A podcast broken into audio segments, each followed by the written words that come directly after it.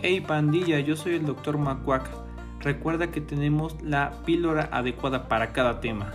Recuerda que tu podcast se llama Píldoras para la Vida. ¿Qué onda pandilla? ¿Cómo andamos? Pues nuevamente aquí con ustedes para hablar de un tema que en lo particular me gusta, me agrada, es un tema poco hablado y cuando se habla creo que muchos les lastima, ¿no? Este fin de semana tuve una plática sobre dependencia emocional y creo que es importante, ¿no? Porque muchas veces la dependencia viene del apego, ¿no? Y debemos saber que el apego o la dependencia es bueno hasta cierto punto, todo en exceso es malo, ¿no? Ahora, eh, para hablar de dependencia emocional debemos de hablar lo primero que es apego. Y el apego que es es un vínculo mental. Muchas personas dirían, bueno, es un vínculo con una persona, sí, es lo que se te viene a la mente, ¿no? Tu pareja, tu esposo, tu esposa, tu novio, pero también tenemos un vínculo eh, emocional hacia objetos, hacia actividades, sentimientos, creencias, y pensamos que este vínculo nos va a proveer placer, bienestar y felicidad, cuando pues no es así, ¿no? Muchas veces eh, dependemos, por ejemplo, al teléfono. Todos somos dependientes del teléfono. Yo les apuesto que muchas personas no tienes pila en tu teléfono, nadie te envía mensaje, no tienes que tener el teléfono en el baño y muchas personas se van con el teléfono. Otra dependencia que tenemos muy grande hoy en día creo que son a las redes sociales o al internet. ¿Qué pasa cuando se te va el internet? Porque falla, ¿no? Puta, se te acaba el mundo, no sabes qué hacer, sientes que, que todo se te cierra. Entonces, igual a las creencias, a algunas actividades, ¿no? Por ejemplo, hay personas que tienen apego al gym, ¿no? Y qué bueno, ¿no? Que hacen ejercicio, pero creo que ya rebasa un límite cuando a lo mejor se la viven completamente en el gimnasio eh, y a lo mejor descuidan otras cosas que ahorita vamos a ir viendo poco a poco. En consecuencia, las personas apegadas estarán convencidas que sin esa relación a, a lo que sea la persona, la actividad, a los ideales, es imposible ser feliz. ¿Qué pasa cuando terminas una relación? Creo que todo lo hemos pasado te terminan o terminas y dices, es que sin ti no soy nada, sin ti no voy a poder vivir, eh, sin ti ya no soy nadie. Sin embargo, pues hablando en ese aspecto de las relaciones, creo que por amor nadie se muere. Ahora, hablando ya un poco del apego, tenemos que entender ahora qué es el desapego. El desapego es disfrutar ciertas cosas sabiendo que son transitorias y desarrollar un estilo de vida fundamentado en la independencia emocional. No digo que porque sea transitorio y debas de disfrutarlo, no te importe, no sé, tu relación, ¿no?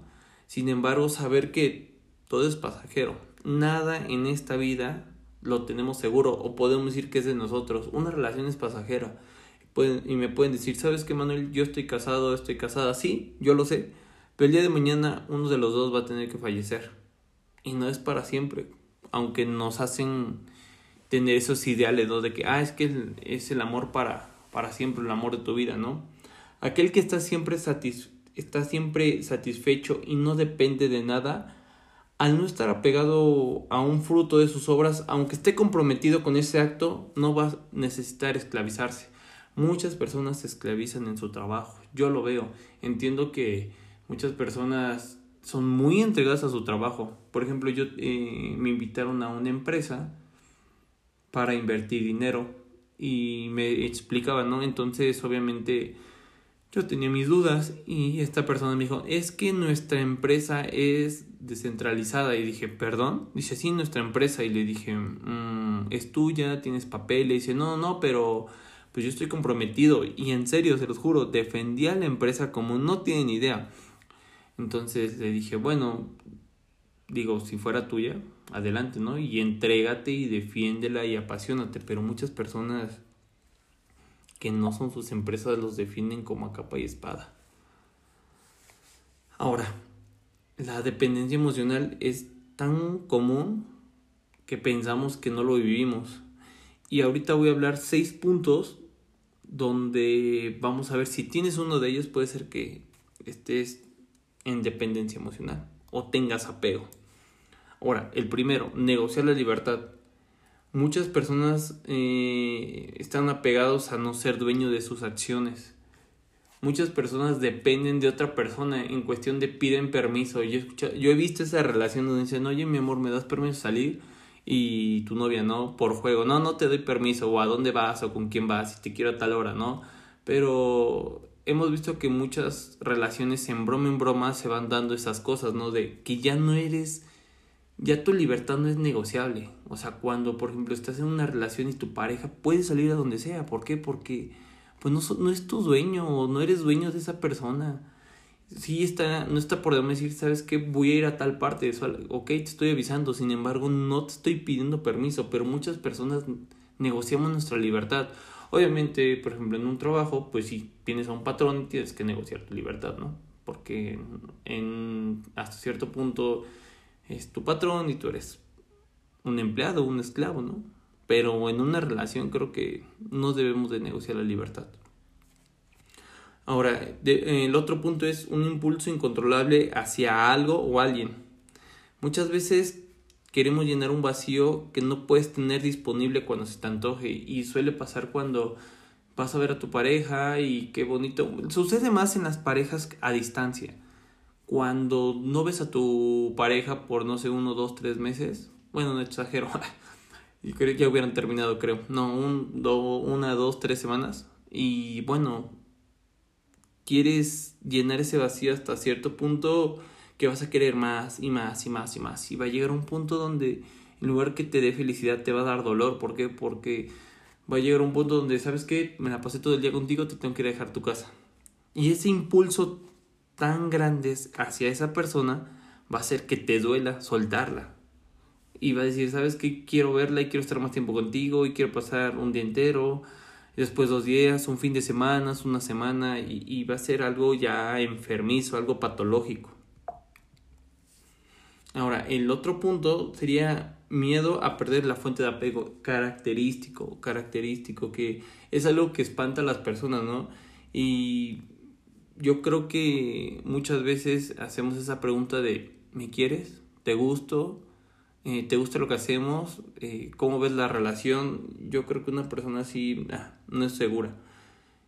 Piensan que su fuente de apego es, es todo y principalmente su motivo de existencia y tienen un miedo natural a perder esa persona y perderla hasta cierto punto que, que no te deje esa paz que tú tienes o tenías. Muchas veces tenemos miedo a perder esa persona y mientras más miedo tengas es más seguro que puedas perder esa persona porque seamos sinceros Sí, una persona se fija en el físico, ¿no? Porque lo primero que dices, ah, bueno, esa niña es bonita, tiene bonito cuerpo, bonita cintura, eh, bonitos labios, ojos, y bueno, sin fin de cosas, ¿no? Y en un hombre igual, dices, bueno, es atlético, es alto, como les gustan las mujeres. Sin embargo, algo que les gusta mucho a las personas es tener carácter, tener actitud. Yo siempre he dicho, carácter y actitud, y bueno, sentimientos y todo lo demás, creo que mata un buen físico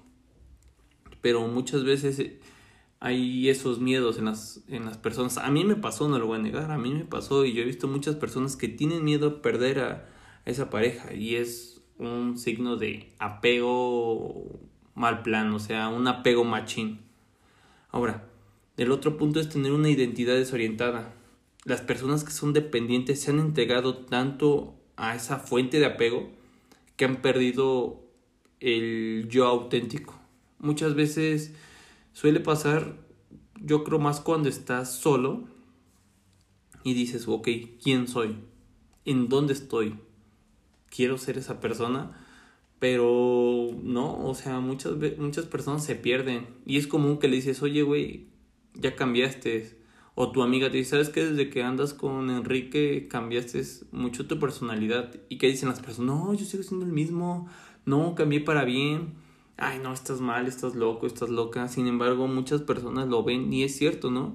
Creo que nos desorientamos y perdemos un poco nuestra personalidad o perdemos el yo cuando deberíamos seguir siendo los mismos, ¿no? Y muchas veces cambiamos porque el típico es que a mi novio no le gusta que sea así, a mi novio no le gusta que sea Oye, güey, o sea, si la conociste así, déjala ser así. Obviamente va a haber detallitos, ¿no? Sabes que no me agrada esto, no me agrada el otro, sin embargo no te pido que lo cambies, ¿no? Pero muchas personas pierden esa identidad, muchas, muchas. Ahora, también vamos a tener un instinto de, eh, de posesión exacerbado hacia algo o alguien.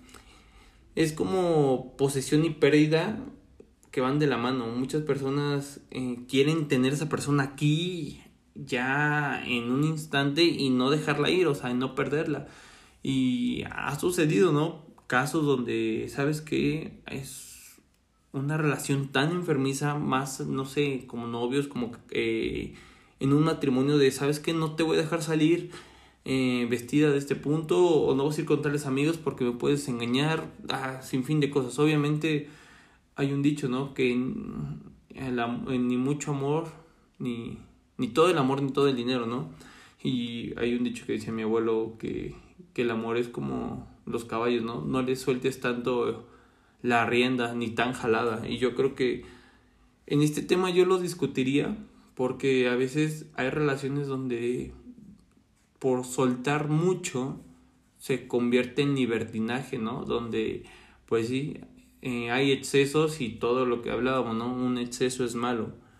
Pero pues sí, también hasta cierto punto hay que tener una libertad en la relación, ¿no? Decir, ¿sabes qué? Te doy tu espacio, dame mi espacio, pero también hay un respeto mutuo. Y lo último es la restricción de las capacidades de sentir la causa de apego. Una experiencia vital se limita sustancialmente porque la fuente de apego absorberá toda tu energía y capacidad para que tú disfrutes de tu propia vida. Suele pasar relaciones donde esa persona te quita tu esencia, te quita tu felicidad. muchas veces le dices, ¿sabes qué? ¿Qué vamos a hacer? No, lo que tú quieras. Y le dices, ¿sabes qué? Vamos a comer a tal parte. Ah, no quiero. Bueno, está bien. Oye, ¿qué vamos a hacer? Vámonos de viaje. ¿A dónde? tal parte. Ah, no, no, ahí no quiero. Pa, bueno. Ah, llega un punto donde ya, o sea, te aburres. Llega un punto donde ya no quieres opinar por el miedo a que te digan no. Por esa capacidad de que te absorben todo tu energía o sea, es, es malo. Y lo peor de todo es que cuando una persona es apegada, acepta lo que te dice la otra persona. O sea, aunque tú quieras algo y la otra persona no quiera, muchas veces se doblan las manos. Y, ok, no está por demás complacer a tu pareja. No digo que sea malo, porque es bueno. Pero, pero creo que debe de haber un límite y debe de ser compensado. Ok, yo ya hice esto y a lo mejor no me agrada, pero lo hacemos. Y sin embargo, creo que debe ser mutuo. ¿Sabes qué? Ahora yo quiero hacer esto, que no te agrada, bueno, quiero que experimentes conmigo algo, pero si te dan esa restricción de no y no y no y no, o sea, es horrible. A mí me pasó, no lo voy a llegar, a mí me pasó. Ahora, yo les pregunto, ¿cuántos puntos tuvieron? Fácil, fácil, yo les puedo decir que más de dos, muchos tuvieron o hemos tenido. Ahora, vamos a hablar sobre unos consejos prácticos que yo creo que son buenos para no tener apego. Y se tienen que ir desarrollando. No digo que porque ahorita los toquemos, el día de mañana ya los vas a desarrollar, ¿no? Pero se tienen que ir trabajando poco a poco. Ahora, uno de ellos es no querer nada. No ser esclavo del apego, ni ansiar nada, ni objetos, ni personas. O sea, ¿sabes qué? En la relación yo siempre he dicho, a una persona la prefieres ante las demás, no es que la necesites. Y muchas veces decimos, es que yo te necesito, es que sin ti no soy nada y no. Y obviamente se escucha feo, ¿no? Decir, ¿sabes qué? No te necesito, te prefiero y va a decir tu novio, tu novia, ¿qué onda? Que no me quieres, no me amas. ¿Por qué? Porque estamos idealizados a... O nos casaron con la idea de es que tú necesitas a esa persona para ser feliz. No, nadie necesita nada. La felicidad en está en uno mismo. Siempre y cuando la queremos abrir hacia las demás personas. No saber nada. Otra, hay esa, eso también, eh, no lo hablo tanto en las relaciones, sino en el ámbito más mm, laboral. ¿Por qué?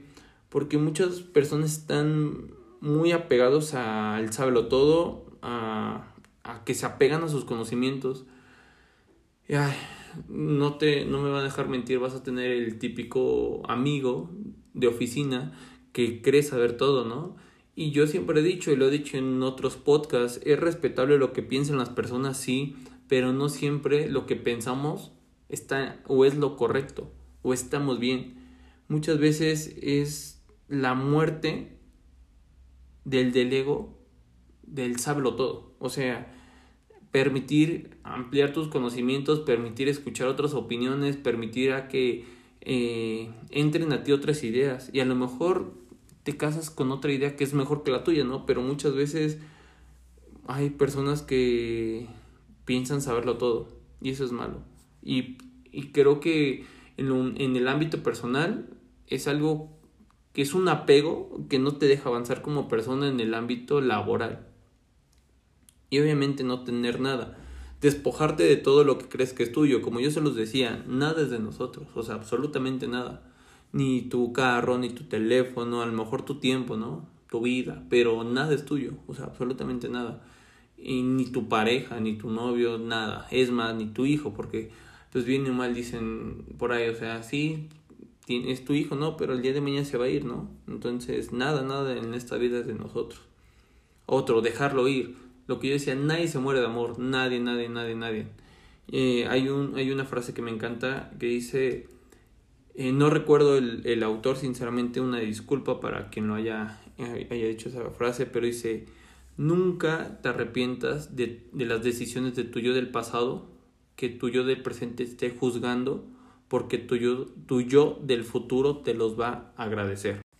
Ahora, otro punto es la vocación no necesita la obsesión. Lo que yo comentaba, muchas personas se obsesionan en su trabajo, se los juro, mal plan yo conozco muchas personas que se casan con su trabajo, que son tan apegados al trabajo que no procuran otras cosas como sus familias, su actividad social, su actividad amorosa. Ah, son muy casados a, a lo que hacen. Y, y lo repito, no es malo, o sea, pero todo en exceso sí. Yo me caso con la idea del gimnasio, yo voy al gym y sí, o sea, cumplo dieta, eh, hago lo necesario, ¿no? Para, para cumplir una meta, ¿no? Pero hay personas que sí se obsesionan mucho a su vocación y, y veo que se descuidan en otros ámbitos, pero pues bueno, es respetable, ¿no? Y es un tipo de apego. Y el último punto es la vida significativa como fuente de bienestar. Es parecido al último punto.